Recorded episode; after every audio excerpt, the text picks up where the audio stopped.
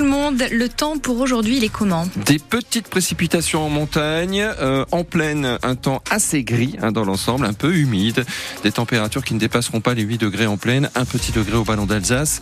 Euh, vos conditions météo pour euh, ce mardi 6 février arrivent dans quelques minutes, juste après votre journal. Bienvenue sur France Bleu, il est 9h. Commence ce journal par le football parce qu'on veut revivre ça ce soir.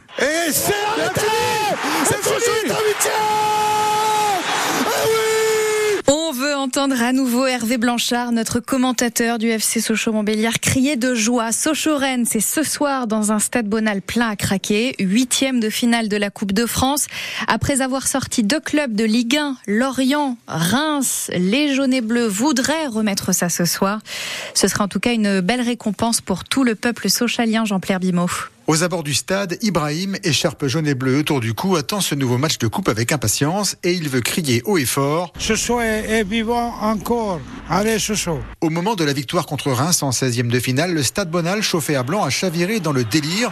Moins de six mois après le sauvetage du club, certains spectateurs ont même pleuré, comme Griselidis qui encourage le FC Sochaux depuis 1988. Contre Reims, j'ai versé une petite larme parce que l'ambiance m'a emmené, quoi. Et en fait, tout ce qui s'est passé nous a touché même intimement dans nos vies. Je sais pas comment vous dire. Et comme Sochaux réussit mieux qu'espéré en championnat, la Coupe de France, c'est la cerise sur le gâteau, se réjouit Fabrice Lefebvre, président du site Planète Sochaux. Pouvoir profiter de ces moments-là après avoir euh, frôlé la mort d'aussi près, on savoure énormément. Dans l'agglomération, on ne voit pas beaucoup de commerces arborer les couleurs jaune et bleu. Mais à Montbéliard, Georges, patron du Café de la Paix, soutient les Sochaliens. Une équipe qui marche bien, c'est super pour nous, surtout pour le commerce. hein. Il faut qu'on réussisse. Montrer aux autres euh, qu'on a remonté la pente et qu'on a réussi. Attention, préviennent certains joueurs comme le milieu de terrain Rolly Pereira. Faut pas oublier d'où on vient aussi. On vient de très loin. Mais ce soir, toute la Franche-Comté aura de nouveau un cœur de lion. Alors on le sait, Rennes part plutôt favori ce soir, mais l'entraîneur René Julien Stéphan se méfie des jaunes et bleus. On a beaucoup de respect pour cette équipe de Sochaux, qui euh, d'abord est en grande forme, parce qu'elle n'a pas perdu depuis, je crois, fin novembre. Aussi parce qu'elle a déjà réalisé euh, deux matchs de très très bonne facture contre des Ligue 1 pour passer euh, les deux tours précédents. Qu'elle a réussi à le faire en plus en étant menée à chaque fois au score, donc ça dénote aussi de qualité mentale.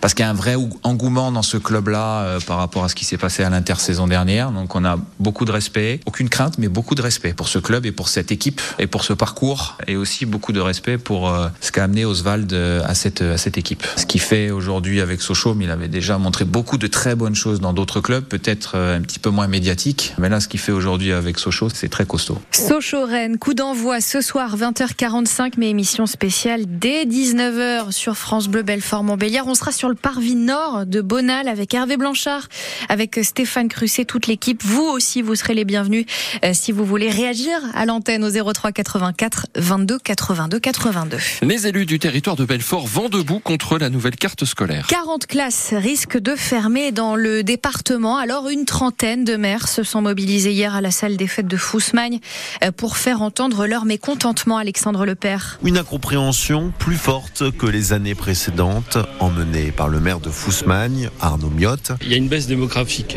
certes, mais si vous perdez un enfant par établissement, je ne suis pas sûr que cela puisse justifier 40 suppressions de classes. 40 classes sous la menace dans le département. Toutes ne vont pas fermer, mais Alexandre Mansanet dénonce une pagaille inédite. D'habitude, bah, chacun effectivement défend son clocher, ou enfin en tout cas son école. Mais là, on sent euh, nettement que l'ensemble des maires du département bah, tirent la sonnette d'alarme en disant là, il y a une problématique. Le maire de Vautiremont est au cœur du regroupement pédagogique de Fontaine, ciblé par une potentielle fermeture de classe. Ce qui est particulier c'est cette année, c'est qu'on nous annonce 14 prises de postes qui va être fait sur le département et on annonce à 40 maires des fermetures dans leur commune. Et la mobilisation collective ne fait que commencer, selon Pierre Fietier, le maire de Fontaine. Maintenant, je pense qu'il est temps de se fédérer tous ensemble pour avoir euh, un résultat très probant et que ça corresponde aux annonces de M. Attal il y a quelque temps. Des élus terrifortins aussi rassemblés à l'écrit, un courrier courrier sera bientôt envoyé au Premier ministre Gabriel Attal et à la ministre de l'Éducation nationale Amélie Oudéa-Castera. Et les maires signent également un communiqué commun parlant de méthodes méprisantes des services de l'éducation nationale. Les enseignants qui sont encore mobilisés aujourd'hui,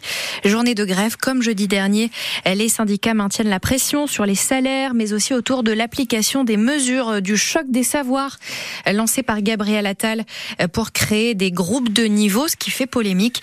Un rassemblement est prévu dans, devant la direction académique de Belfort à 13h45. De gros dégâts, mais heureusement pas de blessés sur le site d'une colonie de vacances. Oui, le feu a pris hier en fin d'après-midi à Saint-Maurice-sur-Moselle, la colonie de vacances de la Jumenterie située sur la route qui mène au ballon d'Alsace côté Vosges.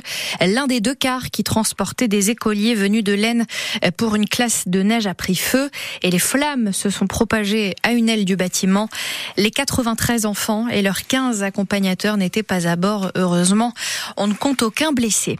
Enfin, de grands chantiers à venir sur les rails en Bourgogne-Franche-Comté. 382 millions d'euros seront investis pour moderniser le réseau ferroviaire chez nous.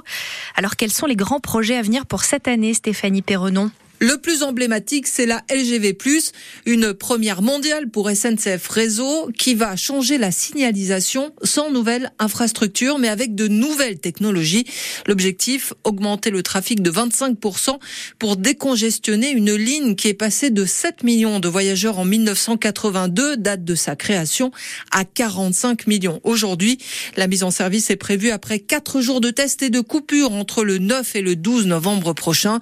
Et puis autre date très attendue, celle de la réouverture complète de la ligne Nevers-Dijon. Ce sera le 17 février, après de gros travaux de modernisation. D'ailleurs, les trains roulent à nouveau sur la portion Nevers-le Creusot et ça depuis fin décembre. Enfin, la ligne historique des horlogers entre Besançon et Morteau va connaître elle aussi de très gros travaux de modernisation. Ce sera à partir de début mars et jusqu'à fin octobre. Et dans le territoire de Belfort aussi, des travaux de modernisation sont prévus entre Belfortville et Petit-Croix pour près de 5 millions d'euros.